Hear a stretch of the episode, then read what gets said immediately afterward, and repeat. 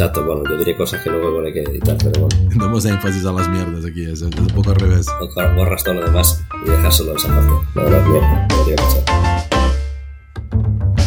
¿Qué pasa? Bienvenidos a más un Atomcast internacional. Yo soy Leonardo Romeo, diseñador industrial y gerente de diseño en Tech Electrodomésticos aquí en Madrid. Y hoy hablamos con Alfonso Román, Global Digital and Marketing Manager en Teca Group, Madrid.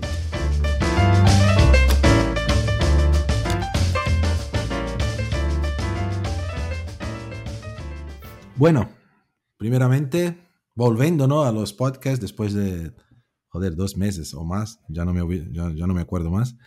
Eh, muchísimas gracias, Alfonso. Después de mucha negociación con empresarios, con la- todas las, las redes de tele en España, hemos conseguido una autorización especial aquí. Ha habido que firmar muchos documentos. Sí, exacto.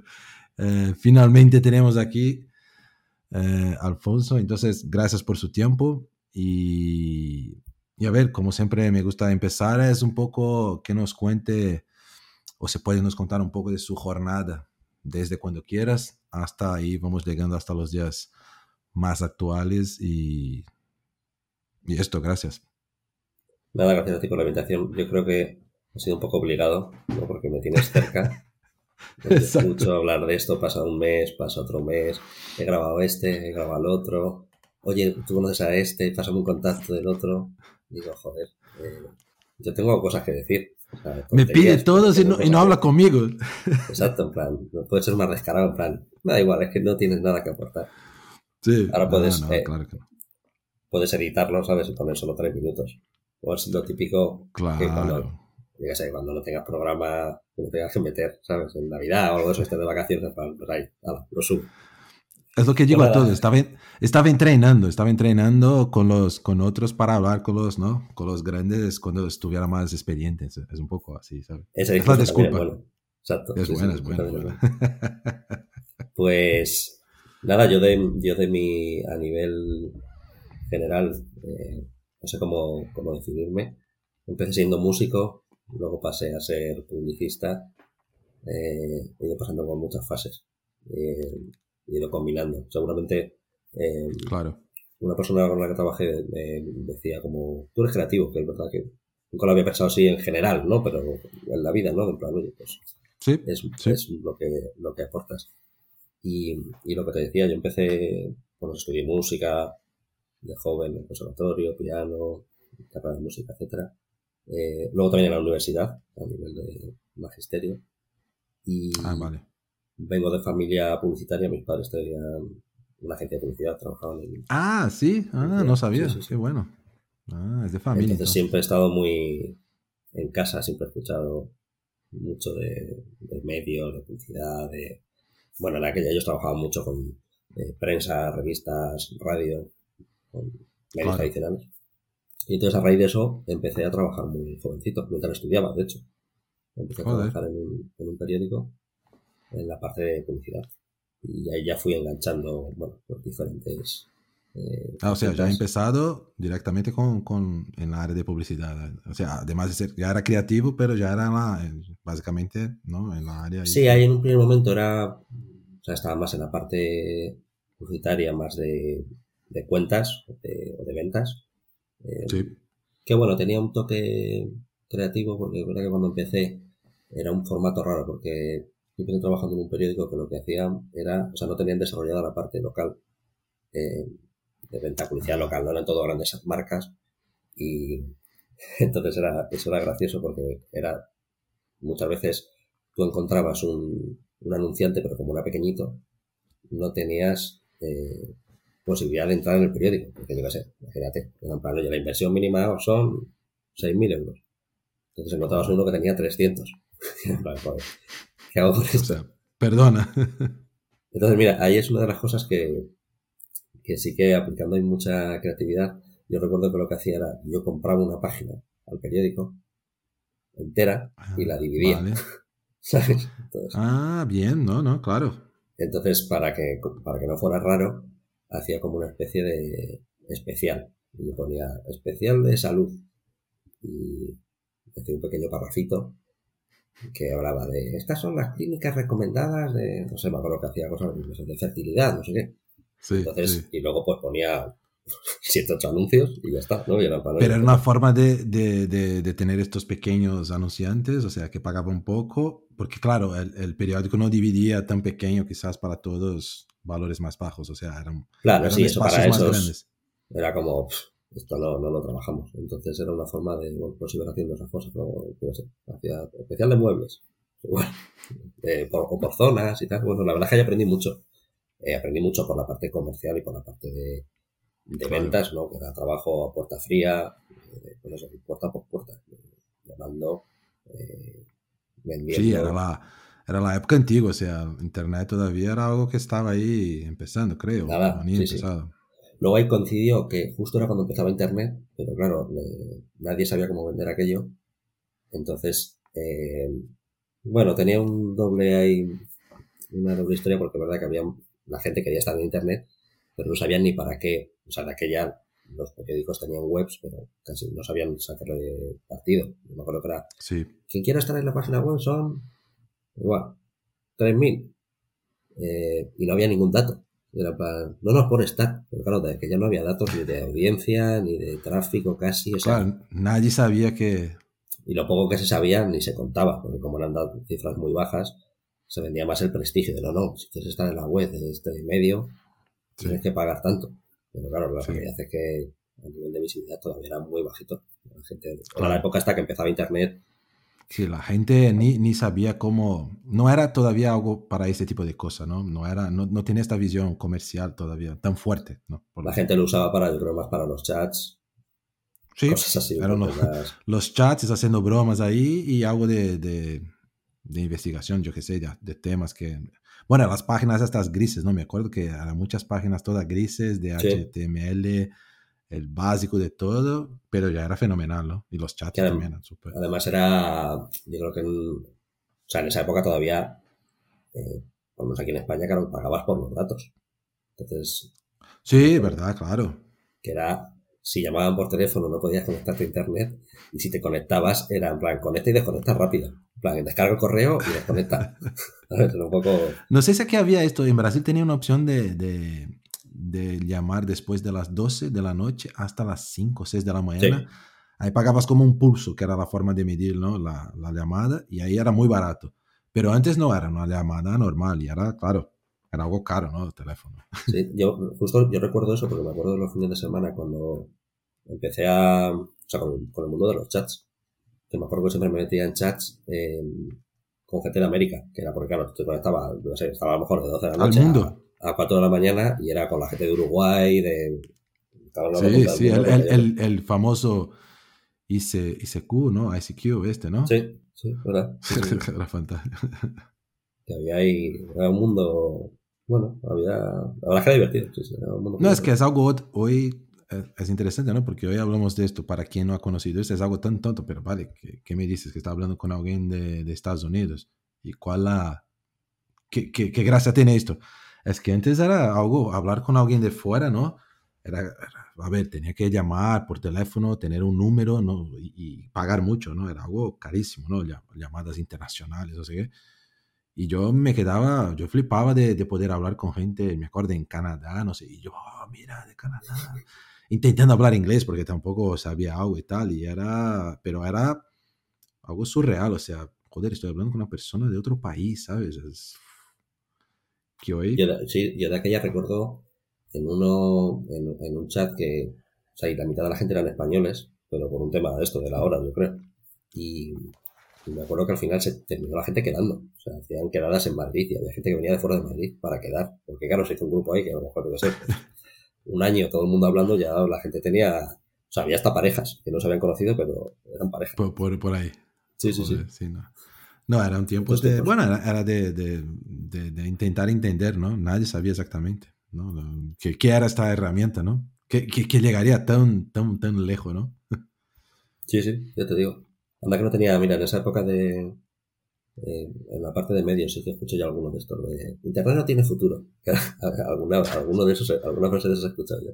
Sí, sí, sí, sí, no, y yo, yo hoy pienso en todo y yo, joder, he perdido tanta pasta. Si fuera un pelín más listo, me había aprovechado tanto de esto y no he sacado ningún provecho, personalmente hablando. Sí, sí, sí, la verdad es que hay vale.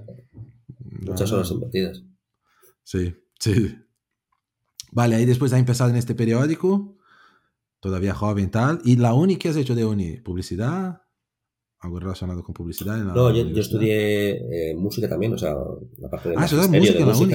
Sí, sí, sí. Ah. Joder. Y después ya hice un, más adelante hice un máster en marketing, pero vale. y otro marketing digital, pero bueno, la parte de... de ¿Y música era algo general? Eh, ¿Es, es universidad, universidad, de música o tiene un, un, un, foco específico, música, yo qué sé? No, bueno, clásica? aquí en España está la parte de conservatorio, que es donde, digamos, el conservatorio profesional, donde aprendes solfeo y, y estudias instrumento. Sí. Y luego la universidad es magisterio, para ser profesor de música en un colegio, en institutos. Ah, vale, por eso que habías comentado, vale, habías dicho magisterio, yo estaba un poco, vale, ya entiendo ahora. Ah, qué bien. Entonces ahí recuerdo, el, vamos, de hecho, pues hacer la carrera y luego hacer prácticas en un colegio. Eso sí que hice, no sé cuánto tiempo es.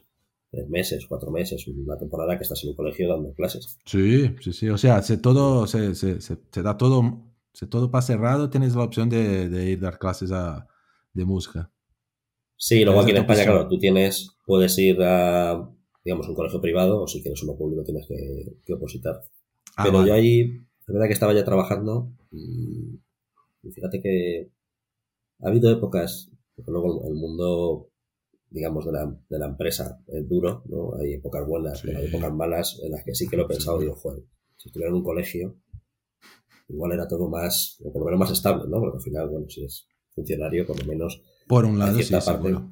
que tiene garantizado, pero cuando lo vi en el colegio, no, no, no me atrajo nada. O sea, me, me, vi ahí y dije, hostia, no me imagino aquí 30 años. Eh, no es una parte mi, cómoda. ¿no?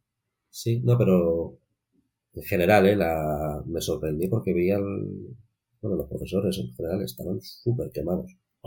Muy desmotivados, no sé, era un poco... Eh, yo me acuerdo que además coincidiría el colegio en el que estuve, seguramente. Pero, claro, eh, cuando tú haces las prácticas, tienes, eh, se supone que tienes el profesor titular y tú entras como, pues, como si fuera un Como un asistente ahí. Sí. Claro, tú entras allí. Entonces yo, llegué y el primer día me coge el director y me dice, oye, que la profesora titular eh, se ha cogido la baja. Entonces, no hay Te ha quedado ahí titular. Claro, como en música no había más, en plan, pues, eres tú. Sí, y, sí. y, ahí es cuando te das cuenta, claro, toda la carrera, al final la universidad, pues estás a otras cosas, ¿no? Estás también a pasártelo claro. bien, a hacer muchas cosas. Y yo me acuerdo cuando empecé el primer día, claro, te plantas allí en la casa y digo, tío, no tengo ni ¿Y idea. cuánto, cuál la edad de, lo, de los alumnos? Eh, mayores, más, más, Pues más había de, de tres años a Uf, hasta no son 13 o 14, cuando termina, es que ahora vale, cambió, pero hasta 14. cogías todas las... Uf, complicado. Los de tres años, tres, creo que tres y cuatro años sí que tenías apoyo, porque claro, había, estaba, sí que estaba la tutora, digamos, porque claro, para Claro. ir al baño, para cosas que son muy Lo pequeños. Pero claro, con los de 12, 13 años, eso era un... uf. Puto caos. Pero luego era divertido, pero es verdad que claro, al final, eh, no sé, me daba la sensación como que el sistema, en general, el colegio, todo, claro, te lleva a, como por un carril a, a dar clases de flauta. O sea, la flauta, que es un horror de instrumento, que no deberían Sí, existir. sí, sí. Todos han tenido, creo, en, un- algún momento de su vida clases de flauta. Entonces yo me acuerdo que descubrí, porque el colegio luego estaba muy bien de equipamiento. Había un aula entera llena de instrumentos, o sea, lo que- de todo lo que te imagines. De percusión era la leche, todo lo que tenían, teclados, de todo. Entonces, claro, yo era plan, vamos a usar esto. Y que se nos acaba la no. clase. Mejor flauta. No, claro, nos acaba la clase, claro. eh, a la media hora venía el director en plan, oye, que se han quejado todas las clases del ruido. Digo, bueno, Ah, no joder. claro, ¿qué quieres? Están tocando aquí. O sea, la- Tiene toda la estructura, pero claro, tiene que por lo menos tener una sala, ¿no? Aislada ahí, de- de- que es un poco, ¿no? No, no, encima No, tenían las, eh, el aula estaba súper bien y tenían como una especie de escenario y tal, pero claro, cada vez que querías hacer algo, era, me acuerdo una vez que eso fue muy gracioso que, claro, al final tienes que hacer cosas, es verdad que claro, cuando hacías ese tipo de actividades, pues claro, la- los niños con una flauta, pues a la tercera clase, como Sí, Ya- ya, ya no les conectas. más paciencia. en cuanto le sacabas un instrumento nuevo, era, hostia, esto sí que mola. Y, Claro. Y recuerdo un día que hicimos una, pues eso, hacías, como estabas enseñándoles también pues un poco de solfeo, hicimos una canción, eh, los temas, bueno, para enseñarles un poco ritmo y tal, eh, y era cada uno como un instrumento con cosas de la clase, pero que no fueran instrumentos, ¿no? Entonces era uno, eh, no sé, subía y bajaba la persiana, otro Ah, encendía, guay, encendía guay, y apagaba la sí. luz, otro dando, arrastrando la silla. Sí, sí. Y me acuerdo que en mitad de esto, igual, entró otra vez el director y claro, era uno encendiendo apagando la luz, otro bajando la persiana, otro cerrando la ventana, y claro, me mira ¿Qué, plan, qué, ¿qué es qué mierda estás haciendo? Estaba aprendiendo, los chavales. No, pero es- a- a- al final es esto, o sea, puedes hacer música de todo, es- es- y, y hay que, creo que también es, un poco para que, que entiendan, ¿no? De dónde vienen sonidos y tal, es súper, pero creo que no es, el- bueno, no sé si es el caso de este cole o hay otros también, no lo sé, es que tampoco es la, el core de los colegios, tiene, creo que es más para decir, mira, tenemos música porque es guay para los padres, ah, mira, tiene música, pero creo que es un poco, es como segunda línea. En esa época era porque, porque era obligatorio, además. Yo creo que como los instrumentos muchas veces pues nos piden y los debe pagar el minis- el ministerio, la comunidad o quien sea, yo sé, los, se los dan y los guardan ahí en un cajón. Pero fíjate, yo creo- me acu- me acuerdo especialmente de esa clase porque nunca he visto a la gente como tan motivada, ¿no? En plan, hostia, lo entiendo. El de la persiana va ritmo, el Claro. otro va... Claro, claro, ¿no? Y, y ya es comprobado, ¿no? Científicamente que la música ayuda mucho, ¿no? Lo, lo desarrolla, no tiene que ser músicos, ahí es otro punto, si se le gusta o no y quiere continuar, pero ya es más que probado, ya he visto mucha, mucha, mucho material sobre esto, ¿no? Que la música te abre un poco, te prepara, ¿no? Para ser un músico si quieres, pero también, ¿no? Para, para, para muchas otras cosas, ¿no? La, la, la forma de pensar, esto de, ¿no? De, de raciocinio. eso además es algo básico, se tenía que enseñar siempre porque así evitas que cuando la gente vaya a un concierto den las palmas a destiempo. No hay cosa, yo esa cosa me pone, ¿sabes? Cuando está aquí tocando y la gente empieza a dar las palmas cuando no tocan, o sea, un básico, eso lo debería aprender todo el mundo. Vale. Como le da la película, ¿no? No sé si es la primera o la segunda, los ocho apellidos vascos o catalanes. Que el tío esto se va a un- algún momento en Andalucía y está ahí la gente, ¿no? Tocando y este intenta hacerla, ¿no? Que es súper español y sale todo de ritmo y la banda se para. ¿Quién está haciendo mierda aquí? No. No estás tocando la canción. Sí, sí, pues eso pasa muchas veces. No pasa, la gente no tiene ni, ni idea, ¿no? De, de- de tiempo y es, bueno, es, es un punto. Pero ahí vale, tú has visto, mira, no es para mí esto, no es un poco lo, no es lo que quiero para, para el resto de mi vida. Y ya Sí, te gustaba además, también la parte de, de publicidad, de, de comercial, un poco ahí. sí, y como seguía, como nosotros yo estaba trabajando como, eh, digamos, como freelance y tal, pues eh, seguí con eso. Luego ya entré en otro, cambié de, de empresa, bueno, y fui siempre trabajando por la parte de medios. Eh, pasé luego por otro grupo grande también de prensa, que tenían radio, eh, revistas, Vale, etcétera. Y bueno, y ya fui enganchando siempre eh, trabajos en la parte de, de medios. vale. Eh, realmente luego, unos años después, sí que en otra empresa que estaba trabajando tuve la oportunidad de montar un departamento creativo dentro de, dentro de la Mm, empresa. Un poco también, yo creo, por inquietud y por pesadez, ¿no? Por insistir. Sí, Eh, y ahí me fui metiendo más en ese lado creativo, que siempre me había gustado. Yo siempre me acuerdo de, pues eso, no sé, de, digo cuando era adolescente, de ver los festivales de publicidad. de- el Sol, por ejemplo, joder, que es un festival, bueno, en- aquí en España, bueno, y en Latinoamérica bastante conocido. Ahora ya, bueno, sí, eh, ha perdido un poco de fuerza en cuanto a presencia en medios, ¿no? Pero recuerdo en su momento que lo era, era, era televisión, en. Canal Plus, entonces, que era como, el- bueno, con la televisión más top, más, eh, el canal más eh, en, en España y lo transmitían en la gala, a los mejores anuncios y tal, y yo me acuerdo de verlo toda la vida. Pero siempre había tenido ahí la espina de, de acercarme un poco al mundo creativo. Y No, y, ahí, y, y- y has pillado esta, este cambio, ¿no? También un poco de, bueno, de todo, de la media en general, ¿no? Que, que tú has pillado un poco la- el periodo esto que llamamos hoy de tradicional, ¿no? De la media de... Es hasta raro hablar de revistas, ¿no? ¿Cuántas revistas teníamos antes? O hasta sí, la propia tele y, y periódicos, entonces aún más, ¿no? Cada vez, bueno, cada vez va menos veo, ¿no? Entonces, y tú has pillado esta transformación un poco también, ¿no? O sea, sí, sí, sí. Además es una pena, porque fíjate, yo cuando era a mí me encantaban los periódicos, siempre me han gustado mucho los periódicos, las revistas y tal, me gusta mucho leer y yo me acuerdo que cuando era joven siempre decía, eh, el día que tenga pasta, me voy a me voy a suscribir a un periódico para que tenga todas las mañanas aquí mi periódico y lo lea y tal. Y cuando llega ese momento era plan, ahí quiero un periódico.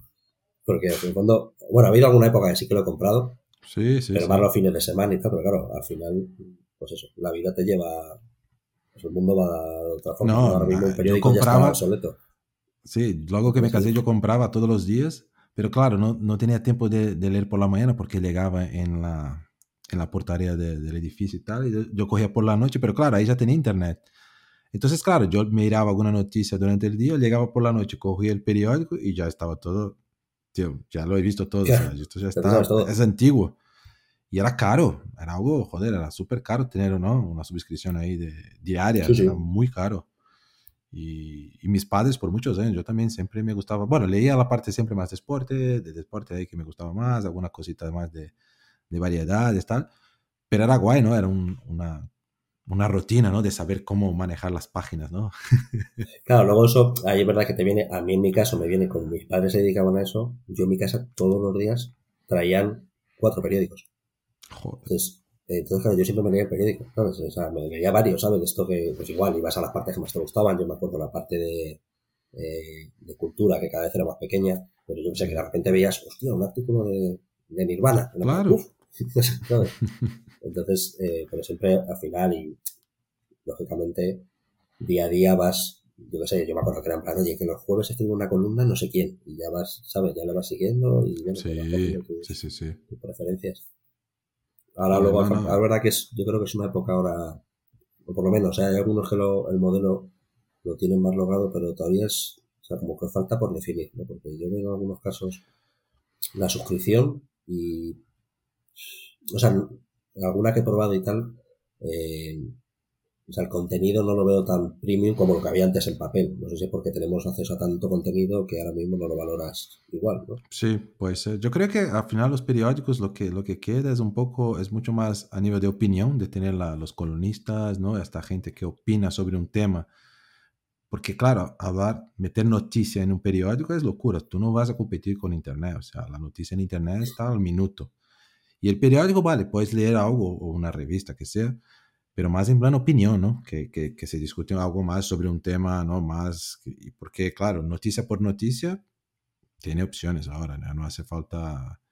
No, y eso caduca en dos minutos, de verdad que hay algunos, eh, bueno, pues hay algunos medios, yo eh, leía, y leo de vez en cuando la, una revista se llama Jotdown, que tiene una versión digital y otra versión, no sé si siguen teniendo versión de papel, pero además era una revista cara, eh, que a lo mejor no sé si costaba 15 euros o algo así, o sea, es Joder, eh, claro. Eh, pero claro, al final invierten en eso, en artículos columnistas, en artículos largos, reportajes, que están muy bien. Y claro, no pierde actualidad, que muchas veces te puedes saber en su web y tienes un artículo hace dos años, perfecto, porque al final te están hablando de, bueno, pues al final. De un opinión. tema, o sea, no es una... Exacto. No tiene caducidad. es- Sí, sí, guay. Y ahí, claro, has trabajado un montón, y, y- pero claro, hasta entonces estaba un poco, por lo menos comparando lo que haces hoy, ¿no? Tú estabas mucho más, que todo todo es publicidad, pero es un poco distinto, ¿no? Al final, cuando hablas de publicidad, o también la parte de medias, que estaba tú muy involucrado, y marketing, porque al final sé que está todo, es todo un poco una mezcla, pero tiene, cada uno tiene, bueno, son, son, son caminos un poco distintos, parecidos, pero no igual, ¿no? Me lo imagino, no lo sé. Sí, yo al final, bueno, de, claro, de esa parte profesional que te he contado, yo creo que siempre yo, por otro lado, he tenido, o sea, antes era mi vida profesional por aquí y mi vida personal por aquí, ¿no? Entonces era, digamos, el trabajo y esa parte de la creatividad la llevaba yo por mi cuenta, entonces yo hacía mis cosas, pues con grupos de música, escribía, hacía historias y tal, y poco a poco como que llegó un punto en el que encontré la forma de unirlo, ¿no? Oye, pues Claro. puedo, Claro. digamos, Puedo hacer lo- todo, ¿no? A la vez un poco, ¿no? Sí, y voy a buscar eso, trabajos en los que desarrolle esa parte creativa, ¿no? Que a lo mejor no sea tan eh, Sí, que yo pueda imponer ciertos criterios, ¿no? Pueda tener libertad para, para crear. Em, sí. entonces, claro, en este proceso, mm, pues sobre todo yo creo que la parte de, de la escritura, hice varios cursos de escritura creativa, bueno, Mm. eh, empecé a escribir, eh, sobre todo con la parte de internet al principio, ahí es cuando me podía haber forrado. Eh, yo también me podía haber forrado. Eh, me, me estaba acordando ahora, recuerdo que yo escribía un, empecé a escribir un libro, bueno, un libro, eh, una historia, como por capítulos. Yo creo que eran Vale. grupos de Yahoo, Yahoo Groups, yo creo que era algo así. Ah, es como un blog, ¿o no? Sería como un blog, ¿o no? Sí, sí, pero era como si fueran posts, pero digamos que la gente se podía suscribir. Entonces, cuando escribías Sí, una yo creo entrada, que era algo como blog, ¿no? Que, que- sí, que era como muy feo todo, era solo texto. Sí, pero era, contenido, básicamente, ¿no? Sí, texto y comentarios. bueno. Y entonces cuando había una nueva entrada, te- pues te llegaba un aviso. Y, y ahí se empezó a sumar un montón de gente y tenía un montón de seguidores. Eh, ¿Ah, sí? Sí, sí. O sea, y escribí, no sé, pero igual escribí 100 capítulos de como de una historia, de una novela. Joder, ya has sido un Así que- influencer entonces, ya en el pasado. Sí, era un influencer. Sí, sí, sí. Era- era- Eran los blogs, yo me acuerdo mucho. Bueno, a ver, en, en Brasil se, era la moda de los blogs que se quedaron súper fuertes. Y muchos de estos blogueros, ¿no? Que serán blogueros, ahí no sé si en España se dice blogueros, Sí, sí, sí. pero han quedado, hasta hoy están ahí, muchos han, han quedado famosos, muchos se han, hoy, hoy, te- hoy muchos han transformado en podcast también, ¿no? Porque claro, cuando empezó la opción de vídeo, ahí claro, ya la, la gente ya en YouTube ha transformado el blog escrito en videoblog, ¿no? Que fue un poco lo... Pero era un periodo muy bueno esto de los blogs, ¿no? Era, era, era esta lo que pasa es que, claro, esto era, era como súper pronto, no sé qué año sería eso, pero igual era el 2001, 2002, era esta época Joder. todavía de... de Esto era súper pronto. ratos, Era súper pronto. Sí, sí, sí, sí, sí, sí. Y ahí recuerdo que hicieron un... eh, luego empezamos a... No sé, vamos, a través de algún grupo de estos, nos invitaron a una web que había como... Había que subir relatos y había un concurso de... bueno, de literatura, algo así. Sí. Pues había un, había un periódico detrás y en ese sentido lo que querían era, eh, digamos, que cada mes hubiera un ganador y, y a final de año publicaban un libro con las 12 historias que hubieran ganado. Eh, entonces, claro, bien. el, tema es que ganaban los artículos más votados, o sea, los, o las historias más votadas. Más votada. Entonces, yo me acuerdo, yo gané el primer mes, y gané el segundo mes, y luego el segundo mes ya dijeron, oye, no puedo ganar uno o dos meses seguidos. Ah. Y, y, y luego, a partir del tercer mes, eran todo, pues, pues, poetas. Claro, era un rollo muy. Sí, más, más así, ¿no? Alto nivel de... de- Justo. de- Lo mío era. eh, que yo me acuerdo que yo mismo lo calificaba como literatura basura. Porque era todo de humor. O sea, me hicieron una entrevista en el periódico y todo. eh, Bueno, que por cierto, tengo, bueno, te voy a cortar porque es muy bueno que estás hablando, porque tú me comentaste y después lo he visto, ¿no? Bueno, me has enseñado que tenía un libro, tú. Sí. ¿Fue en este mismo periodo que has hecho el libro o fue más Bueno, esto, tarde? esto fue después, sí. Luego seguí ahí. Bueno, yo creo que después de esto ya hice algún curso de escritura y luego más tarde eh, empecé con una amiga a escribir un blog, ya en época de blogs, ya en, Ah, y ya era un blog oficial, vale, vale. Sí, y pues yo sé, cuando llevamos un año o año y pico escribiendo el blog, todo también de humor, eh, dijimos, oye, vamos a publicar por lo menos una copia para tenerlo guardado nosotros, en plan, oye, que esto algún día se caerá la, la web y perdemos todo. Y como ya estuvimos maquetando el libro y todo, dijimos, bueno, vamos a hacer alguna copia más, tampoco vamos a hacer una. Y como además fuimos a la imprenta, dijeron, oye, mínimo hacer 100 porque si no esto no sale a cuenta. Claro. Y entonces lo autoeditamos nosotros. Empezamos, bueno, pues lo, lo llevamos a algunas librerías del centro de Madrid. Bueno, que ahí la verdad es que descubrimos un mundo de gente encantadora, porque el mundo de los libreros, yo aluciné. Sea, tú llegas allí por la puerta, tengo un libro y la gente es encantadora. En plan, pues mira, te lo voy a poner aquí, me lo dejas Ah. aquí, dentro de una semana vienes y te digo si lo he vendido. Y se venden, bueno. ¿eh? Sí, sí. Y lo recomendaban, y ellos te, y te aconsejan, y se lo leen. O sea, está muy bien, sí, sí. Entonces, a raíz de eso, como empezamos a ir a algunas ferias, nos invitó uno de estos li- libreros a, a firmar a la feria del libro. Bueno, empezamos ahí un poco a meternos en Ah. el mundillo. Y, y nos fichó una editorial para, para escribir otro libro. Entonces, con esa editorial escribimos otro segundo libro y editamos el primero también. Ah, vale, de Pero- forma ya más... ¿Y cómo llamaba lo- los libros? Me encanta uno de los nombres. El primero es eh, Manual para sobrevivir en este mundo de mierda, gran título. Esta es buena. Y el segundo se llama Poco te pasa. ¿Por qué te pasa? Poco te pasa, sí, sí. Pero no, tuvo ahí. El primero, eh, primero estuvimos ahí también en, una época que estábamos eh, en el top de Amazon de libros de humor y bueno, funcionó, funcionó muy bien. Joder, no, sí, que sigue ahí en Amazon. Yo he visto algo- en, eh, en Amazon, sí, en Amazon que tenía... No, el poco te pasa, poco te pasa. Este Ahora la, el sí, la- esa editorial desapareció, entonces bueno, supongo que quedan copias por ahí que me hizo gracia hace poco, encontré una en, en Wallapop que me vendía o por ahí en un- a 50 euros el libro, digo, joder, este, plan No, peor. Tienes aquí en Amazon Prime, bueno, en Amazon, ¿no? Aquí en España, Manual para sobrevivir a este mundo de mierda, está 87 euros. Eh, Capa, es una reliquia. capa blanda. Sí, sí, sí, una reliquia, tío. Pues tengo como 30 aquí en casa, lo voy a poner los 30. Te- Dar una pasta. Vende por la mitad, ¿no? Ya está, ya. Mira, estos, ¿dónde es? Este es el, el rosa es el segundo y el amarillo es el manual. Ah, guay, guay. Ah, Sí, sí, sí. guay. No, genial, tío. Qué bueno, O ¿ves? sea, ¿Y, o y sea- nunca más? Ahí tengo 400 euros por lo menos. Sí, sí, con el precio este, joder. Guarda un poco más, va a valer aún más. Y has dicho estos dos y después nunca más. O sea, ¿te ha perdido el interés o tiempo? Pues- ¿Por qué? Ahí, ahí luego, justo de ahí, es que esto, la verdad es que es un, fue una época muy divertida, vamos, te hablo, pues la verdad, hace, a, ahora 6, 7 años por ahí. Y Vale. de ahí, en- con el libro, claro, y con la editorial hicimos muchísimas entrevistas en un montón de medios y uno de los medios, era una radio, nos propuso tener una sección en un programa de radio. eh, Ah, vale. que tenían allí en, eh, en la jungla, que es, bueno, con Avellán, que es un tío que lleva muchos años aquí en la radio, lo he conocido. Luego, a raíz de eso, tuvimos un, un programa propio en esa, en esa radio, que la verdad es que es de las cosas más divertidas que he hecho, porque era súper divertido. Además, era, nos dejaban hacer lo que nos diera la gana. Era para aquí tienes el técnico de sonido, teníamos un tío también de productor que te ayudaba un poco Claro. con todo, y luego era en plan, podéis decir lo que, lo que os dé la gana. Era O sea, Libertad absoluta, súper divertido. tú defines qué estilo quieres. Pero tenía música también. No era solo texto. Claro, o encima sea, hay, tenía- bueno, como es una radio que ya paga derechos por poner música, pues, entonces claro, la- temazo tras guay. temazo, eh, bromas, humor, noticias, Ya, ¿no? era, claro, era un formato, eh, habría funcionado súper bien en podcast.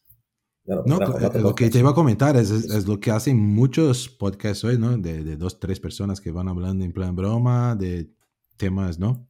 De noticias, sí, ¿no? sí. Yo conozco algunos que hablan de noticias y van ahí cada uno con... Y, y pfu, que, Tengo sí, algo, bueno, no eh, sé si ganan pasta, pero... Algún sí, amigo siempre me lo ha dicho y que tenéis que recuperar eso y hacer el podcast, porque claro, lo dejamos, no sé, pues hace siete años, no sé cuándo fue esto, y el boom de los podcasts, Sí. pues fue un poco después.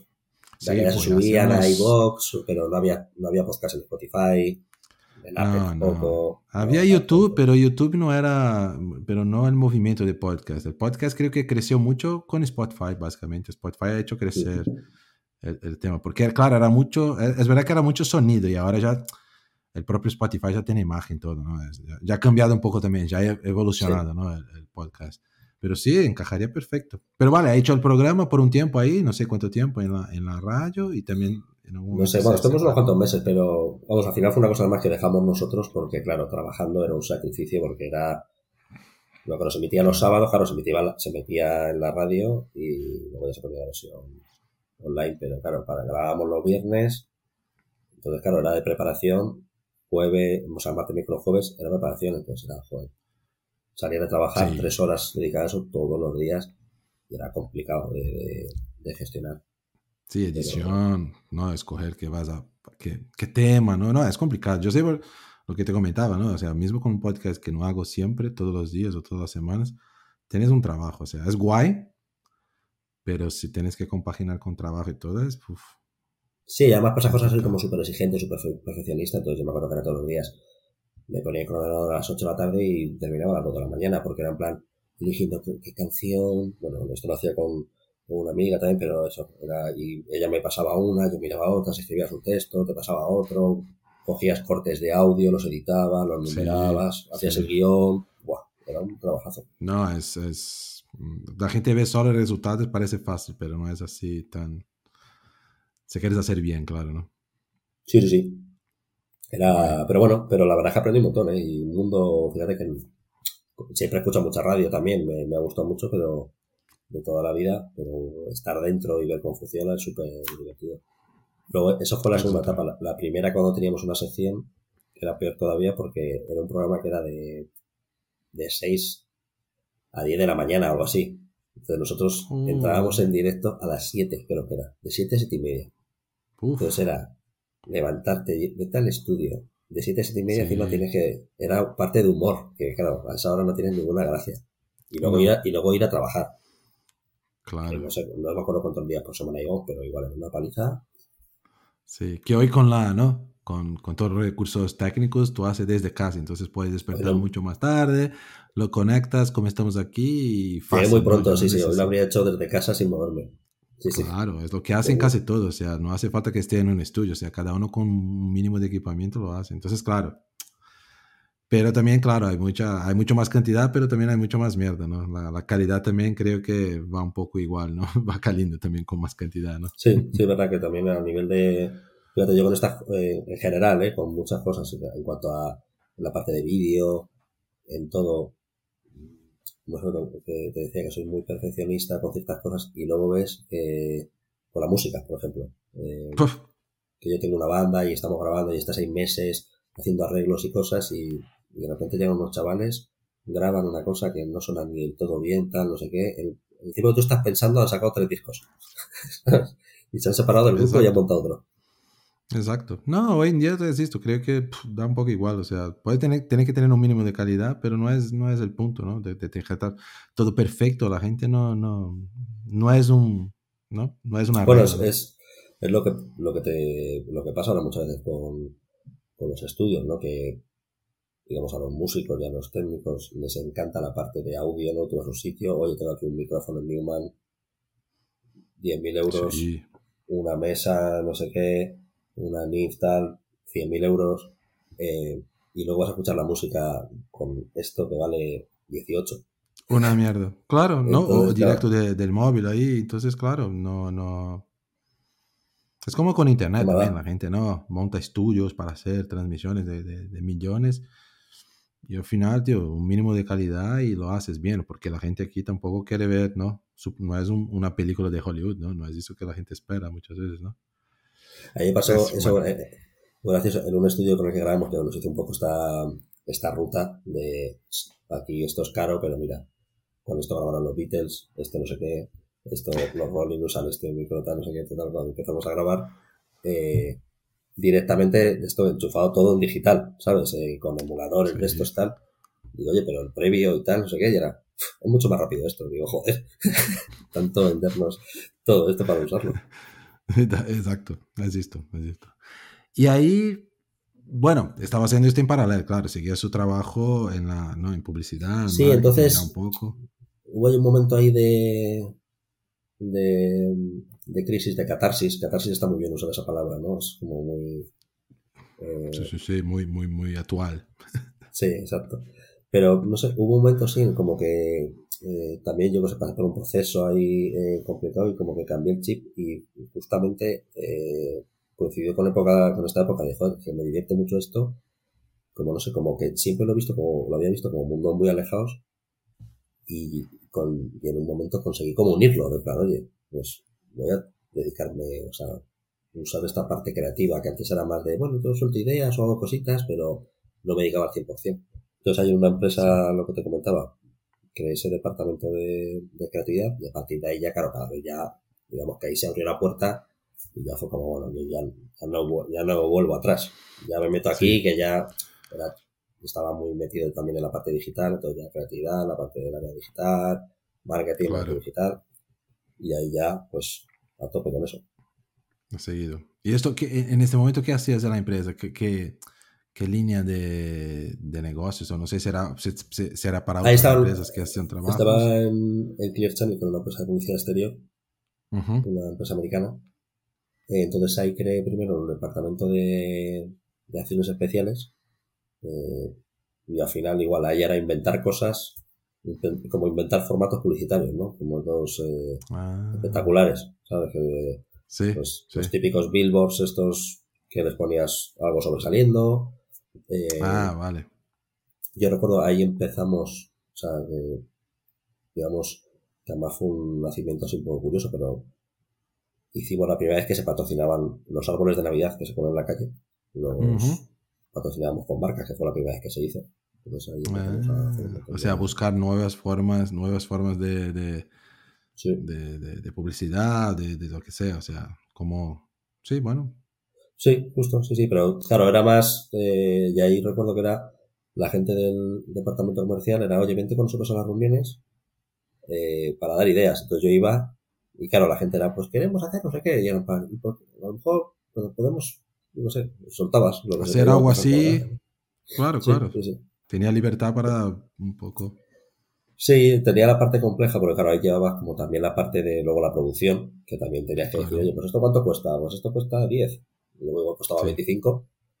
Pero bueno, es verdad que para eso siempre, no sé, he tenido ahí como un, a lo mejor es un poco kamikaze también, pero bueno, como un poco distinto, ¿no? De hacer cuentas rápidas, de venga, estos son 10, pues 20, ya está, y seguro que con eso cubrimos, ¿no? Entonces, eso es verdad que es como que lo valoraba mucho, de plan, joder, este viene, suelto una idea, y salimos de aquí ya casi con el contrato firmado. Sí, ya me da también un poco de presupuesto, ya sé cuánto voy a gastar, una idea buena y ya, ya tengo el paquete. Y eso, bueno, pues esa parte, verdad que fue, creciendo mucho, luego también eh, empezó todo el proceso de digitalización de, esta empresa, bueno, pues toda la parte de publicidad exterior, por de pantallas y tal. Entonces ahí creamos, bueno, digamos que lo que es, planteamos desde el principio era, oye, esto ahora va a ser un medio de comunicación. Antes, digamos, yo creo que era el único, ¿no? Publicidad exterior era el único medio que era solamente publicidad, no había otra, o no había contenido. Antiguamente, pues una valla en la carretera es Malboro, ¿no? O lo que ponía antes y no ponía nada más. Em, con las pantallas digitales ya cambia la cosa, claro, tú puedes poner noticias, entonces empezamos a poner noticias, el tiempo, de todo, ¿no? Con curiosidades, ir experimentando cosas, empezamos con la parte de vídeo, animaciones, porque al principio era todo estático. Eh, había mucho miedo también de, oye, esto si pones un vídeo, los coches se van a estrellar al ver el vídeo, ¿no? Luego poco a poco, pues. Se fue descubriendo que había. Claro, claro, claro. Ahora hay más problema, más problema que la gente va viendo el móvil a que vean una pantalla con un vídeo. Sí. Más peligroso. Sí. Bueno, seguro que puede tener, depende, no sé, del contenido, cómo está posicionando, no lo sé, es verdad.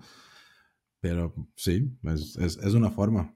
No, pero lo, lo que dices es algo, es, algo interesante, que es, que es verdad al final, o sea, no era solo el tema de ser creativo, que al final ser creativo para mucha gente es fácil, otros más, otros menos, depende un poco de, de, lo que...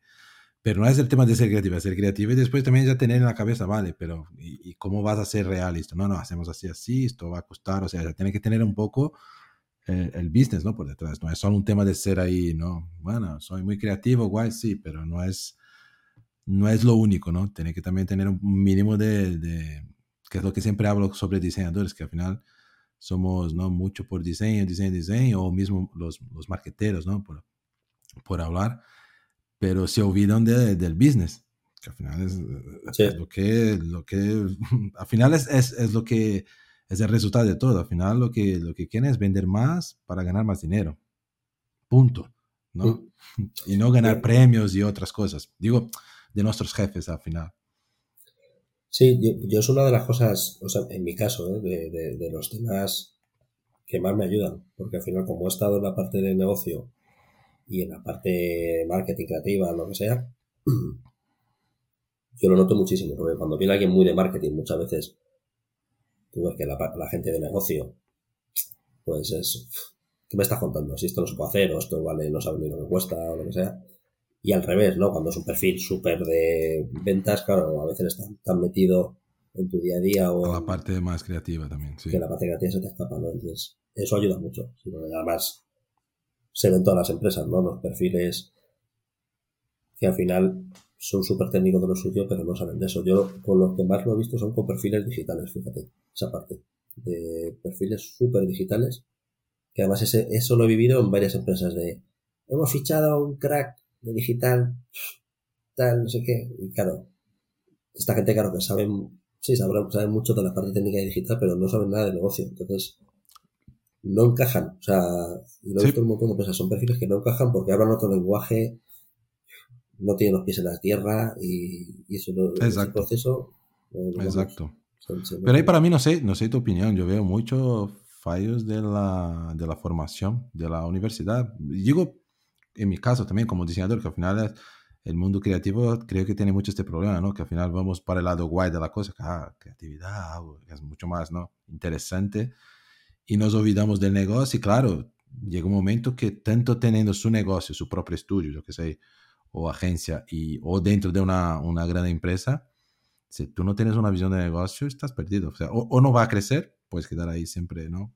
Haciendo el trabajo más, eh, más, más básico. O, y, y, es verdad que la formación no te, por lo menos yo en la, en la uni no, no sentí este lado emprendedor, ¿no? También. Sí, pasa, eso, en la parte creativa sí que se ve por eso, en las agencias, las agencias de publicidad.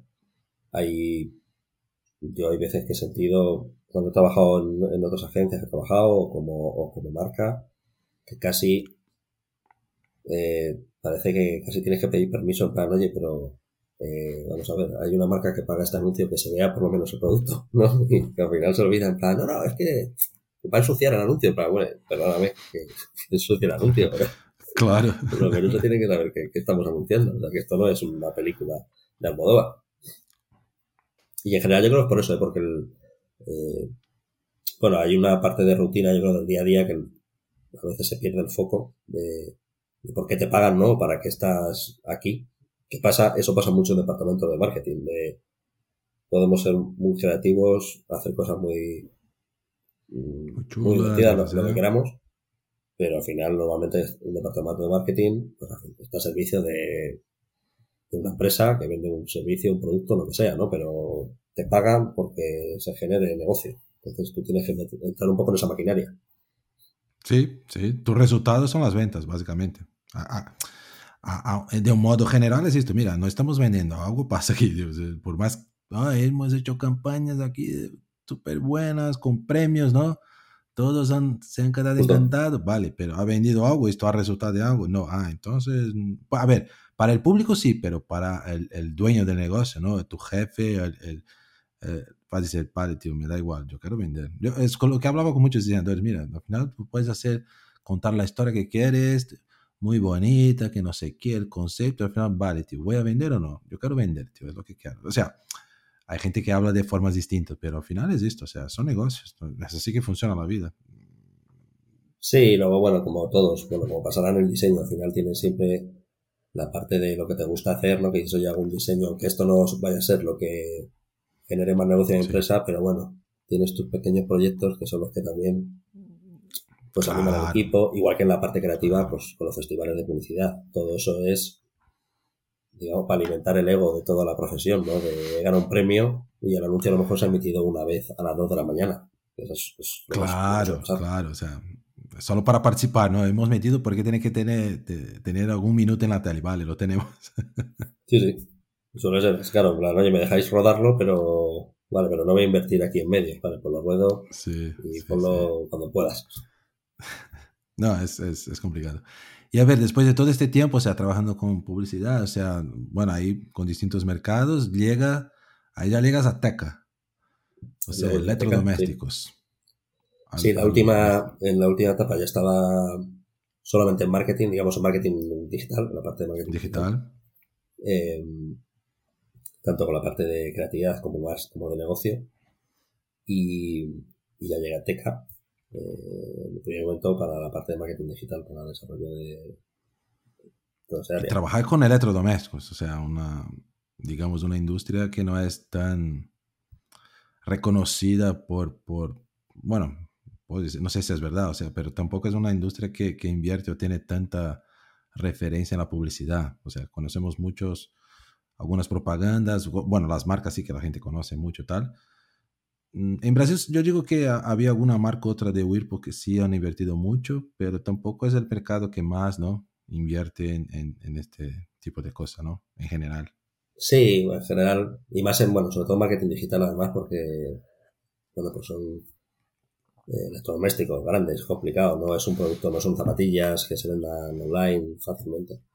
Sí. Es verdad que tiene la ventaja de que generalmente, ¿no? Cuando hablamos de marcas como Teca, todo el mundo las conoce, o sea, porque las tienes en casa y digamos las 8 o 10 grandes marcas todo el mundo las, las conoce.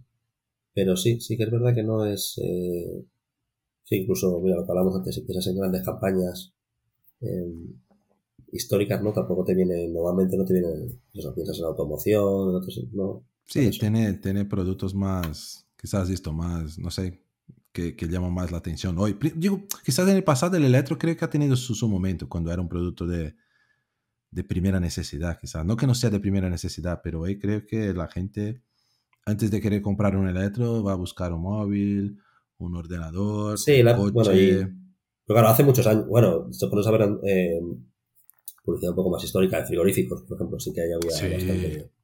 Claro, en los años 70 entiendo que sería eso, y he visto muchas campañas Cuando era algo de no, de, no solo de necesidad, pero también de, era algo, oh, joder, vamos a ver los electros, las, las novedades de Electro, ¿no? Y Era algo nuevo, de plan, oye, pon un frigorífico en tu casa, que es que entiendo, claro, que eso ha sido un proceso. Sí, hasta que ha habido entrando, ha habido un, bueno, pues eso, eh, no todo el mundo los tenía. Bueno, igual que pasó con las televisiones. Claro, claro.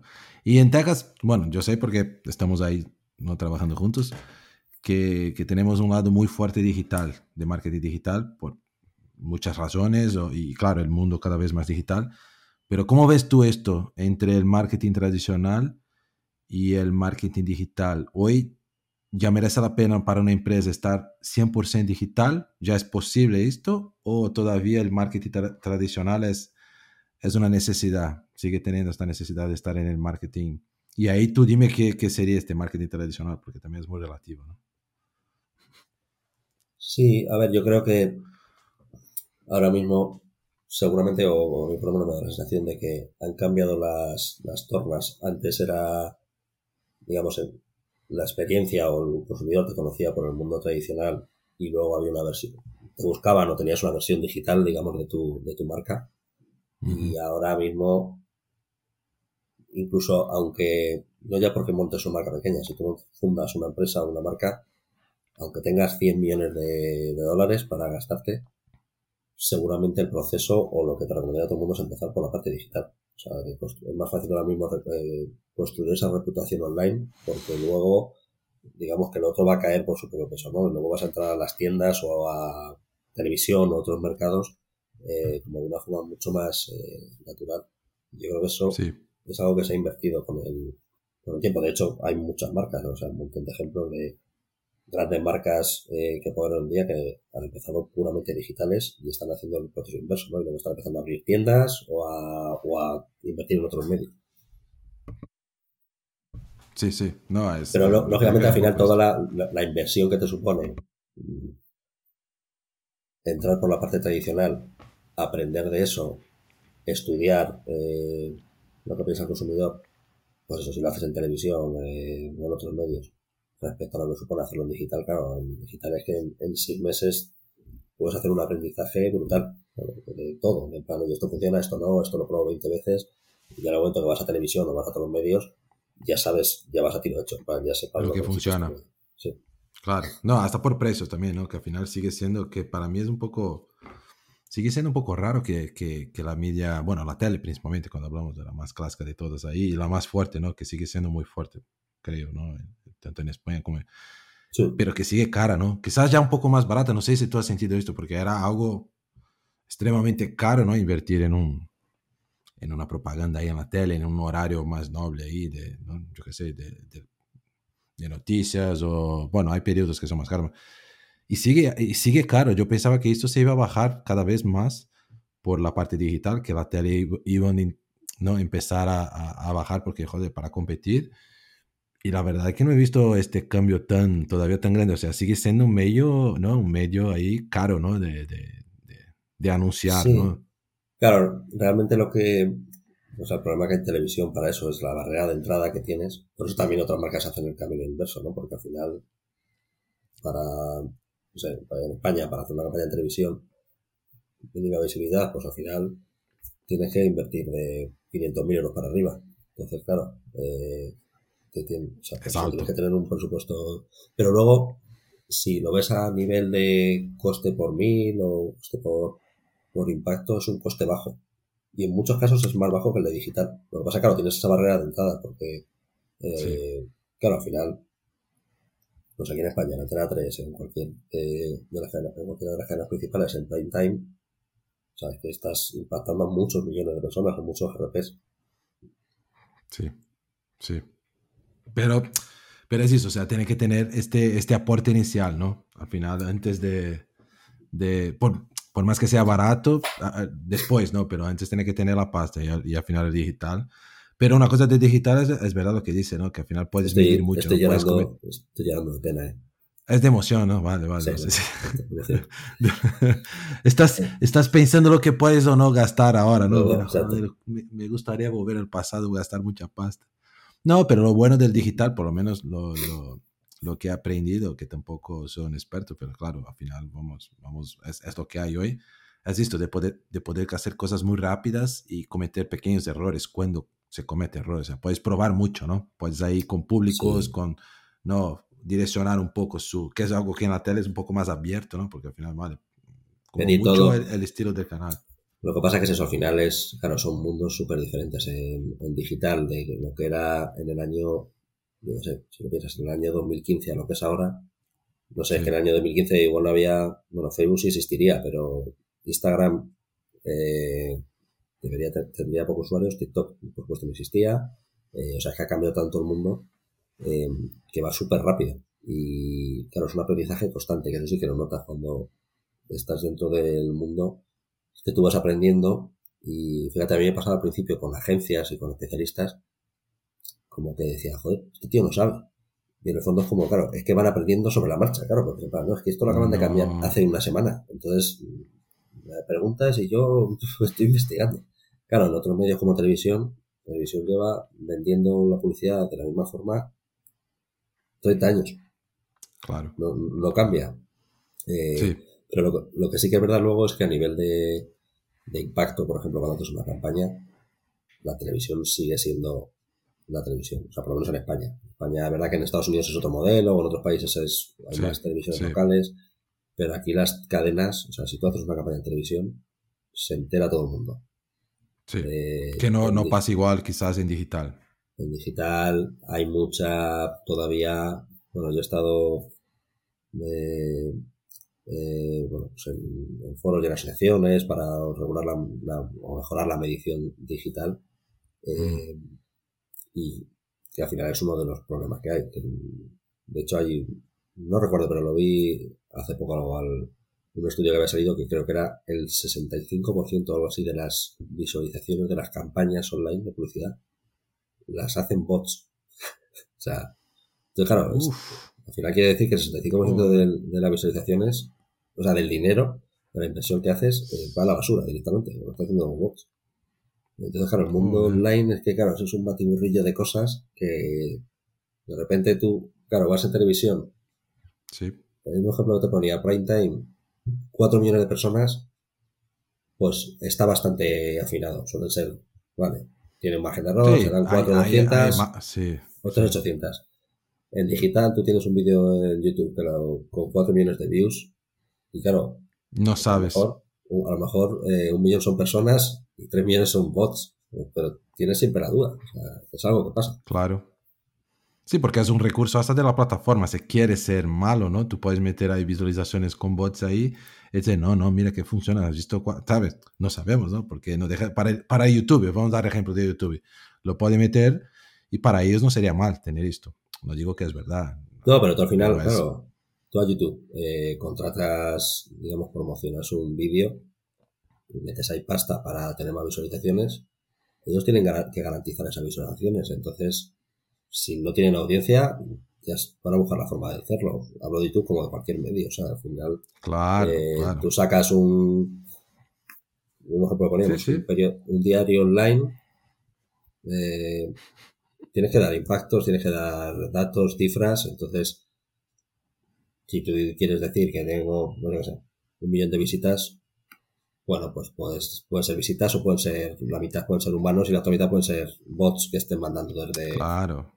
desde Sí, sí, lo mismo sea. con seguidores, ¿no? Que compras ahí para... Bueno, ahora es un poco más complicado, pero antes lo podías comprar un montón ahí de seguidores y Vamos. tener un montón de gente, hasta para hacer campañas, ¿no? Porque al final no deja de ser un recurso. Todo, mira, tengo 100.000 seguidores y claro, ahí las marcas te contratan, ¿no? Para, para hacer campaña y al final está haciendo para nadie, ¿no? Es algo cuentas, ¿no? Yo tenía antes una, no me acuerdo llamaba, pero antes tenía una, una herramienta, una web, em, que justo hacía eso, que tú metías una cuenta de Twitter o de, de Instagram, eh, que lo usábamos antes de hacer campañas para ver si los perfiles eran reales. Y era increíble, porque te decía, 90% de los seguidores son falsos, el 10% son reales. Entonces tú metías el perfil y te iba diciendo, y era increíble porque era en plan, un millón de seguidores, 20% eh, reales, el resto falsos, 500.000, lo mismo. Y es verdad que en el, en el mundo de los influencers, como ha habido tanto intrusismo y tanto boom, eso como todo, todo el mundo lo sabe, pero eso, eso es algo que pasa en general en todo el mundo. O sea, me refiero, lo en el caso de los medios, eso sale un medio nuevo y tienen que dar audiencia. Entonces, al final todo el mundo quiere hacer negocio y todo el mundo pisa el acelerador y utiliza las palancas que estén en su mano. Sí, que están disponibles. No, la gente muy lista, siempre van a tener los listos ahí para, para buscar formas de, de cómo engañar, como todo, ¿no? Internet al final, quizás hoy todavía no tenemos... Bueno, es interesante, esto no lo sabía, que al final que, que mucha de la a ver, creo que no es siempre, pero que, llegaba a cuánto he dicho, 65% podrían ser. era, una cifra altísima. Es verdad que a nivel de tráfico. Eh, o sea, luego tiene la parte mala que yo creo que es algo que en general el mundo tiene que regular, porque claro, eso al final supone una pasta en servidores y en muchas cosas, claro, que tú tienes que tener. Eh, sí. O sea, que decir, al final te están llegando solicitudes eh, de cualquier cosa, además que tiene un poco de éxito de bots o para atacarte o para lo que sea, ¿no? Para sacar información. Sí, o, a elegir algún candidato que ya ha pasado, ¿no? Ahí por, por Estados Unidos, con Trump, ahí en Brasil ha pasado un poco con Bolsonaro igual, o sea, tiene ahí muchos, en la primera elección que, no, cuando ha sido electo, tal, era un poco eso también, tenía todo un sistema ahí de, de, de bots para para meter noticias, fake news, o sea, esto sigue, no, no, digo, y no es solo los malos, los buenos también, al final, eh, bueno, y qué es malo o bueno, no lo sé, pero al final es, es un recurso, ¿no? No, no, sí, sí, yo además he hecho con cuentas mías personas algún experimento de esto, de, pues, de, alguna publicación o algún, eh, promocionar algo, o sea, ver cómo funciona, en plan, oye, un, bot, claro, es... Ahora, además que saca, bueno, hay muchas plataformas que lo, que lo han capado, pues tipo Spotify. Antes en Spotify hubo una época pasaba lo mismo. Tú le ponías, un millón de streams de este tema y en 24 horas los tenías, como si fuera YouTube. Sí, sí, sí, sí. No, no, y lo, lo que pasó ahora, ¿no? Con, pasó igual con el Twitter, ¿no? Con, como el lema este de, de Tesla. El, Elon Musk. Sí, con Elon Musk, que ha dicho, vale, vale, voy, voy a hacer el negocio, pero quiero saber cuántas ¿Cuántas cuentas reales tenemos aquí? Porque me estás diciendo que tiene no sé cuántos millones o billones de, de, usuarios, pero me parece que no es de todo verdad. En Twitter hay más bots. y luego gente que tiene siete cuentas. Hay muchísima gente que tiene un montón de cuentas para mil cosas y tal. Sí, sí, eso vamos. ¿Y cómo ves el, el, el, el, hecho esto de, de, saber cómo, cómo lo haces? O, o no hay fórmula, pero esto de, de cada de cada minuto salir una nueva plataforma. Siempre pensamos que van a quedar estables. O sea, Facebook ha tenido su momento, ahora parece que cada vez menos, o ya casi se ha ido. El Instagram sigue ahora, creo que una de las más, no sé, de, las más fuertes, con TikTok también, que es un poco distinto, ¿no? A nivel de, no sé, de propaganda también. veo que la gente estaba buscando forma de cómo utilizar el TikTok, ¿no? Porque no era exactamente una plataforma hecha como Instagram y tal. ¿Y, y qué, qué viene? ¿Qué, ves tú para el futuro? O sea, más plataformas, cada vez va a salir una como va saliendo siempre. Esto va, va a cambiar, puede ser que tenga un cambio radical. Los influencers son los nuevos eh, profesionales de, de, la publicidad, ¿sabes? Eh, ¿Tú tienes alguna visión o, o, o, no de este mundo? Sí, a ver, yo con el mundo de las... Eh, bueno, de, la, de las eh, plataformas. el otro día justo, no sé dónde leí, que decían que Instagram quería volver un poco atrás, a centrarse más en imágenes. Para, Joder, sí, como que la parte de vídeo se le estaba complicando con... O sea, han intentado competir con TikTok, pero es que ahora meterte en un jardín que no vas a, eh, que no vas a ganar. Pero yo entiendo que sí, esto es una constante, ¿verdad? Como tiene mucho de moda, van a venir nuevas plataformas, seguro. El, el tema posiblemente es que cada vez cada vez más rápido. Y y a lo mejor más inventado, ahí, ¿no? ¿no? Que se habla, ¿no? También. Sí. Sí, verá que, bueno, Facebook también, yo creo que la parte de la red, ellos lo tienen que saber que eso se les había quedado un poco muerto. Han metido todo Sí. en el metaverso, que yo creo que es algo que tiene su uso, no creo que vaya a ser algo que no funcione. Lo que pasa que es como lo que hablábamos antes de Internet en el 2001. Yo creo que ahora es el 2001 del metaverso. Claro, igual dentro de 10 años el metaverso es la leche, pero yo creo que es muy pronto. La verdad que a nivel de aplicaciones tiene cosas que pueden estar muy bien, pero fíjate, a mí me han ofrecido hace nada eh, pues invertir en el metaverso. Como tener ahí, o sea, meter publicidad en el metaverso. Publicidad exterior en el Metaverso. O sea, en plan, vallas como las carreteras del metaverso, que eran plan, joder. Hay que llegar al metaverso. Bueno, como los bitcoins en su momento, que nadie lo, lo pensó y bueno, se ha invertido, ha ganado mucha pasta, pero también si ahora está invirtiendo ha perdido mucho también porque es un mercado muy... El Second Life también, ¿no? Para mí el, meta- Sí, el metaverso tiene mucho con Second Life, Life, o que al sea- final parecía que sería y, y al final se ha asumido. Tampoco ha, ha ido mucho adelante, ¿no? Second Life, que me acuerdo una vez que vi un artículo de una señora que había vendido un terreno por un millón de dólares. Digo, se ha metido un pelotazo a quien le vendiera el millón de dólares por, un terreno en Second Life. En plan, joder, sí, habría, ter- habría terreno de sobra. Pero es un poco esa sensación de, con lo, del, con lo del metaverso, me refiero a meter ahora millones, que hay gente que está invirtiendo barbaridades. Tiene que invertir, hombre, pues sí, Facebook o las plataformas, pero Sí. a nivel de plataforma publicitaria para las marcas todavía yo creo que ahí es bueno, queda un poquito de recorrido Sí, estar, estar siempre mirando un poco, sabiendo lo que pasa, porque al final es esto, ¿no? No hay un, un curso donde va a aprender lo que viene por delante, pero sí es... Y hay un riesgo al final, como cualquier tipo de novedad, ¿no? Si lo entras antes y tienes la suerte, mm, puede pasar, ¿no? No hay, no hay regla. sí No hay porque tienes un poco más de presencia o sea pasó es verdad que eh, en general con la con todas estas plataformas eh, te pasa siempre lo mismo o sea los la gente de por ejemplo los a nivel ya de cuentas particulares los tweet stars estos que hay los primeros tuiteros Sí. eh, Sí, o sea, los que son ahora, digamos, esto ya han sido en los últimos años, gente que tenía muchos seguidores en Twitter, son los primeros que tuvieron la cuenta. Porque al principio en Twitter había 50 personas y tú Claro. entrabas y te sugería estos y claro, vas teniendo, han tenido también mucha perseverancia de estar muchos años. No, claro, creo que todas, así en YouTube igual, o sea, los que han insistido desde el principio que porque eran locos o porque les gustaba tanto que no ganaban pasta y hoy, ¿no? Han ganado fortunas ahí. Y claro, al final es un poco suerte, un poco de todo, ¿no? Tener visión, o sea, no hay... De la parte, es verdad que las todas las plataformas funcionan muy parecido en lo que está pasando ahora con TikTok. Eh, Instagram, yo recuerdo cuando empezó el boom de Instagram, todo lo que invertías, yo sé, decía, querías eh, captar seguidores, ponías ahí 100 euros y ganabas 10.000 seguidores. Eh, Joder. no sé, o 3.000, pero era una burrada. Sí, o sea, era- súper rápido. Claro, ahora luego Sí. van subiendo precio y baja el resultado. TikTok pasa lo mismo ahora. Tú en TikTok, de hecho, te pones a ver cuentas de TikTok, todo el mundo tiene un millón de seguidores, hasta marcas, ¿no? Tienen muchísimos seguidores, porque ahora es como muy fácil eh, crecer. De, de y ganar ahí, sí. Cuando, bueno, cuando ya está ahí la audiencia, pues ya cambia la historia. Ya en plan empiezan a subir precios, se empieza a complicar. Sí, so- solo ellos ganan dinero y los otros tienen que seguir un poco. Bueno, es así. Hasta llegar a una nueva plataforma que. se verdad, visto, verdad pues, que cada vez son, yo sí que creo que cada vez eh, hay plataformas, o sea, la, la época esta de grandes plataformas, o sea, como la época que vivimos eh, cuando estaba Facebook, hubo una época que era Mm. Facebook prácticamente tenía el monopolio en cuanto a redes sociales, Sí. había alguna cosa, pero era Facebook, básicamente. Era Facebook. Sí, sí, total. Eh, porque en esa época, antes de comprar en Instagram, Instagram era como era un poco, Era cosa un pequeño. poco para frikis, Sí, sí. para- solo era para fotos, Sí. y era fotos de Era para fotos, no básicamente. fotos ¿no? de la gente. Fotos, sí, fotos de la persona. Sí, era foto, era guay. Yo cuando entré era esto, antes de, bueno, antes de, de que fuera. Era más que no tenía tanto texto, tal, era mucha foto de la gente. Una foto no era demasiada información, ¿no? Era algo más. Yo tengo, de ¿no? hecho, en.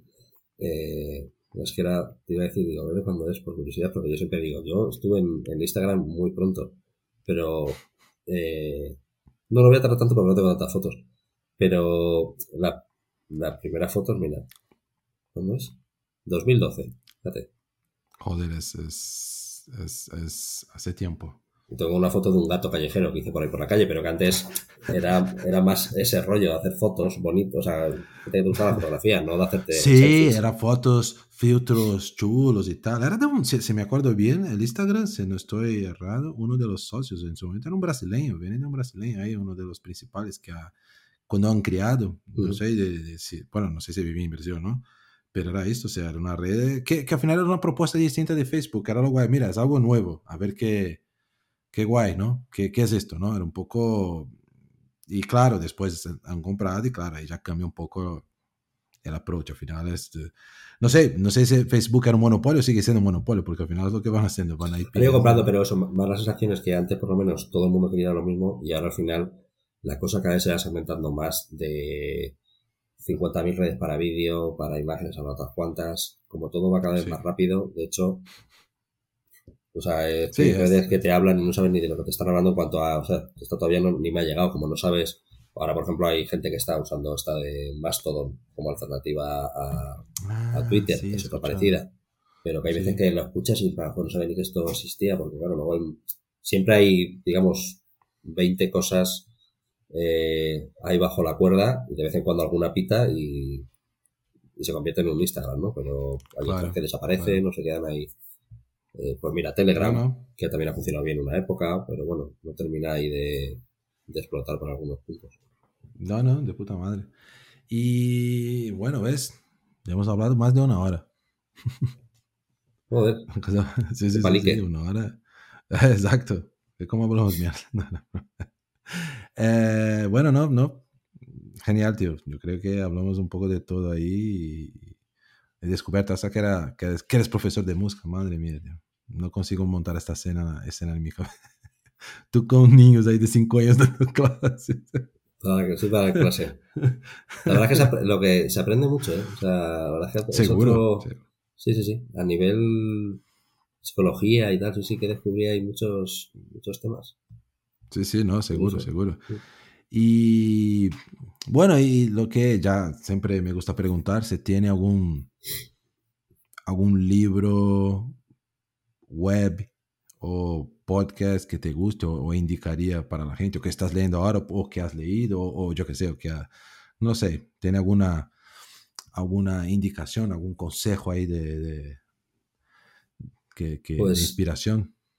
De libros, a ver, libros siempre, tengo ahí cuatro o cinco ahí en, en, en mente. Me acuerdo, vamos, bueno, leí el año pasado por ahí, pero me acordé ayer justo que vi un, un libro que está muy bien, que se llama eh, The Tender Bar. The Tender Bar, eh, creo que en español, en español es, eh, El Bar de las Grandes Esperanzas, o algo así, parece ese título. Que es de, se llama eh, Mueringer. El, el autor es un, tío de Nueva York. Y es que ayer vi que han hecho una película que está en Amazon, que dije, bueno, pues la veré. Pero mm. esta novela está súper bien. Es, eh, es como es autobiográfica. Eh, ah, vale. Y, es curioso porque este tipo es el que escribió las memorias de Agassi, del tenista. Ah, sí, claro. Joder, Agassi, madre mía, sí, sí. Pero, y el. Yo me acuerdo cuando leí ese libro, porque ese libro además en la portada de Agassi viene, viene su nombre, no aparece este el escritor. Eh, y yo me acuerdo que estaba leyendo el libro y era en plan, joder, o sea, no puede escribir, no puede escribir así de bien este tío. Aparte de jugar así de bien al tenis, esto es imposible. O sea, da por hecho que se lo ha escrito alguien, pero me parece un escándalo. Digo, joder, pero está contratado a Saramago para escribir el libro. Y luego al final del libro lo pone. Como que el autor dijo que como era su historia, que él no quería firmarlo y que tenía que firmarlo y tal. Entonces, antes del de Agassi, había escrito este, este libro que creo que ganó el Pulitzer por, por este, por este novela. Está, y está muy bien. Está muy bien. Y es un poco, él te cuenta su vida, bueno, pues cómo llega a ser escritor, a trabajar en, creo que trabajó en el New York Times. Eh. Estas así como novelas un poco de crecimiento de adolescencia, de tal, como va creciendo, está muy bien. No, guay, no, muy buena, muy buena, buen consejo. ¿Y, y, tiene algún, bueno, no sé si tiene alguna web o podcast también, o si no... Podcast, eh, ahora escucho bastantes, algunos así de... Además de este, claro. Sí, además de este que este son más, o sea, los escucho además varias veces, todos los capítulos. Varias veces, sí. Eh, pero sí, bueno, radio en general, escucho mucha radio de, aquí en España hay un programa que a mí me encanta eh, los fines de semana en la eh, bueno que lo, emiten en la, en la cadena SER eh, ah, SER, vale. y lo suelo escuchar porque los sábados y los domingos por la mañana que nunca lo pillo pues bueno cuando vas voy pidiendo de vez en cuando los eh, los podcasts escuchando eh, ahora no me acuerdo el nombre se llama Javier del Pino el, el presentador pero ese lo escucho bastante. O sea, que es todas las mañanas, como de 10 a 12. bueno, radio sigue siendo algo. No, a mí me. Sigue siendo algo. A mí me, me, gusta mucho. Claro, cada vez menos con los recursos de, de conectar en el coche, ¿no? Pero siempre escuchar mucho en, el coche. Me gusta.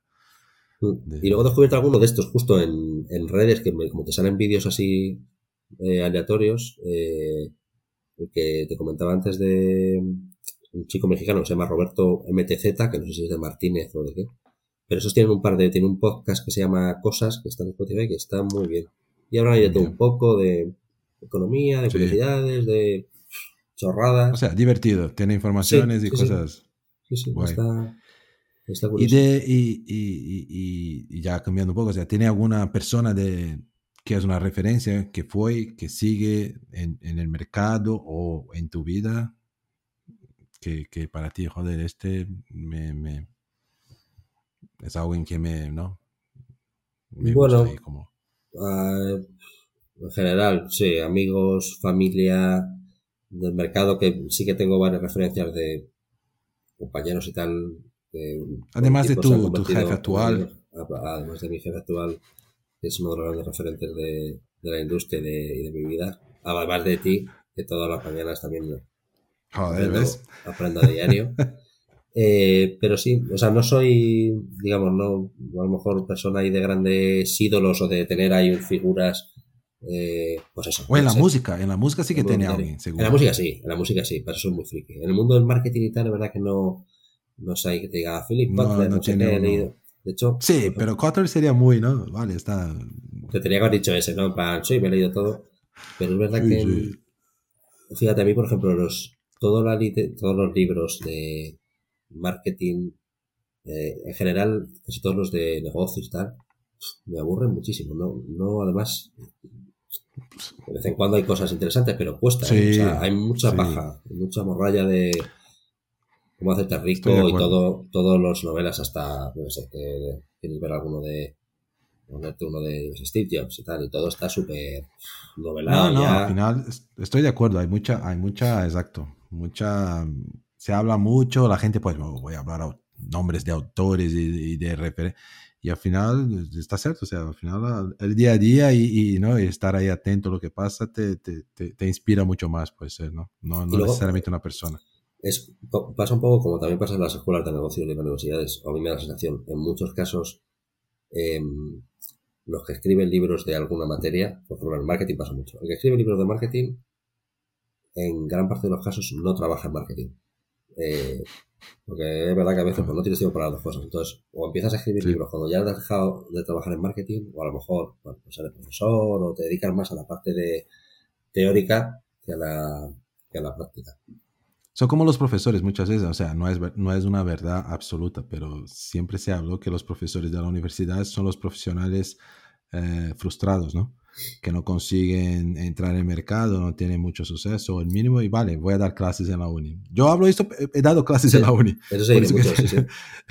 pero pasa mucho, o sea, porque claro, yo he dado clases en la uni, pero trabajaba, entonces es muy complicado trabajar y dar clases por las noches. Es algo, yo he dado por seis años, y, pero te cansas, es, es Y solo dar clases, al final no estás trabajando, entonces tampoco estás ahí actualizado con el mercado. Es, es no, un poco... Claro, al, final, al final te desconectas y además en bueno, ahora en marketing o marketing digital, imagínate, tú estás cinco años dando clases solo, o sea, estás fuera del mercado de, de totalmente. De hecho, ahora, muchas de las escuelas, eh, lo que venden es eso, en plan, tenemos profesores que están en activo, que ponen eso, en plan, que trabajan, ¿eh? Sí, exacto. que, exacto, que está de esta, de esta empresa, ¿no? Específica, con nombre, renombre, no sé qué, tal. Porque es distinto, ¿no? Tener un, profesor que trabaja hoy, ¿no? A ver, no es distinto, pero es, es lo que la gente valora, ¿no? Y de la, de que preguntar de la música, sí, bueno, mira. De la música, claro. La otra fila, eh, aquí tengo filas y filas, eso ya, vamos. Y ahí sí que. ¿Qué son? ¿CDs estos? Sí, sí, sí. Que además, eh, estoy ahora. Sí, no, pero ¿sabes lo que pasa? Que me deshice de muchos Y ahora, como son tan baratos, estoy rehaciendo, en plan retro, mi colección. Y. ¿Ah, sí? Y, y, y cogí, vamos, y comprando discos que, pues eso, que lo típico de hoy, tengo de Nirvana todo, me faltan dos. Que ahora, en plan, Voy comprar por un euro. O sea, es que es maravilloso. Joder. Entonces, eh, sí, me hace, la verdad es que me está gustando mucho la experiencia de, completar ahí la De volver a, no, era es guay, es guay, claro. Y los tengo libretos, y las ediciones, es que, claro, eso sí que eso, antes eran obras de arte, muchos de ellos, ¿no? Ahora ya sí. Eran artistas, ¿no? Se contrataba artistas para hacer, bueno, principalmente el vinil, ¿no? Que era algo grande, que tenía espacio. El CD es, es, verdad que has perdido un poco, ¿no? Por ser un poco más compacto, pero mismo así tenía las letras, ¿no? O sea, tenía una secuencia lógica, ¿no? Que para mí he perdido esto, que las bandas, hablando un poco de la música, se, hacía toda una secuencia lógica, el lado A del, del disco, el lado B, tenía una lógica, no era, mira, y hoy no se escucha más así, al final tú escuchas una música aquí, otra ahí, entonces ya no tiene más esta, ¿no? Esta, este trabajo. Sí, los discos eran más, eh, la mayoría conceptuales y tenías, y tenía todo, por eso, la canción llevaba un orden por algo, ya había una intro, ya había, sí, sí. Y de hecho es una de las cosas que, pues, de las que más horas he pasado yo creo en mi vida. O sea, escuchando música y leyendo las letras. De, sí, sí, era fantástico. Y, y, hablando con amigos de la música, mira qué guay, con las bandas, ¿no? Yo también con las bandas siempre. Era un tema de escuchar y de, de sacar, porque tampoco tenía internet para mirar todas las, las, las, músicas, las letras, ni letras tenía. Claro. O sea, tenía que escuchar y escribiendo la, la música. Lo que, sí, que a ver, en portugués yo, yo conseguía hacer, pero las inglés era una fiesta, tío. Yo metía la letra que pensaba o, o, cómo hablaba, porque yo sé que está hablando este, y cantaba como escuchaba, ¿sabes? Y no sabía ni qué estaba hablando. Digo, vale, ah, vamos ahí, ya está. Hasta después descubrí la letra real, digo, hostia, totalmente distinta. Eso me pasa a mí, sí, sí, que años después digo, joder, tampoco era tan difícil lo que decía el estribillo. Ahora algunas lo escuchan y coño, está bastante claro. Yo siempre he cantado otra cosa. Claro, vamos aprendiendo. Joder, tío, genial. Muy bien, creo, creo no sé, que, eh, hemos olvidado de hablar de algo de ti algo, algún secreto más oscuro ahí que, que, bueno, este no vas a hablar seguro, dejamos para, para otra edición. Mm. Ah, bueno, mira, no, eh, ya para terminar, eh, vale. me ha faltado, eh, ya que estamos terminando con lo de la música, joder, tengo que terminar, seguir con la carrera. Grabé un disco hace, dos años, hace dos años, hace tres años, justo cuando la pandemia, en el mejor momento, justo antes de que nos encerraran. Sí, para sí, sí, ¿Y cómo llama la, la el grupo este, ¿dónde, ¿dónde puedes encontrar? ¿En Spotify? Sé, que está en Spotify, ¿no? Ártico, se llama Ártico. Sí, en Spotify está. Ártico. Puedes poner la canción en el podcast, no te la no te demando. Vale, metemos ahí entonces, vale. Bueno, tú no me demandas, pero seguro que YouTube... Te Pero te van a quitar el capítulo, sí, sí. Seguro, no lo pongas. Pero bueno, pero como no, no hacemos pasta aquí, da igual, o sea, me va a quitar todo, va, va todo para ti. Lo que ganemos de pasta del podcast, este va para ti. Eh, entonces eso, ahí, ahí estamos. Ahora estamos en proceso de, de grabar el segundo disco. Pero bueno, eso Ah, ¿están grabando ya? Sí, sí. Ah, muy bien. Entonces ahora he pasado de los libros, otra temporada de la música, luego veré los libros. Bueno, vamos ahí haciendo... Muy bien, muy bien. No, no, seguro. Entonces miren ahí Spotify, Ártico. A ver qué, qué piensan ahí. Seguro que tiene su fotito ahí, me acuerdo, con las gafas y tal, todo. Sí, hombre, una foto posando. Una foto posando de claro, claro, como artistas. Muy bien. Bueno, Perfecto, tío. Oye, pues un placer. Lo tenemos, ¿ves? Fácil. Entretenido. Sí, luego edita, ¿sabes? Quita una hora 26. Con que dejes sí, 3 o 4, por ahí, una, cuatro minutos. Una hora 26. Vas a tenemos todo. Bueno. Te salen tres minutos buenos. O sea, malos. No, metemos una introducción, ¿no? Una foto buena tuya. Mira, dos, cinco minutos ya está. No, no, tío, pero muchísimas gracias nuevamente de, de, de bueno, de contar las historias, que es, es muy bueno esto para que la gente, ¿no? Pueda escuchar y conocer más a ti y a mí me ha gustado. Gracias. Bueno, me alegro. Un placer. Muy interesante. Genial, genial. Espero, espero no haber hablado mucho, una hora y media de palique, pero bueno, ya para eso están las tijeras. Sí, por esto, sí, por esto. Exacto.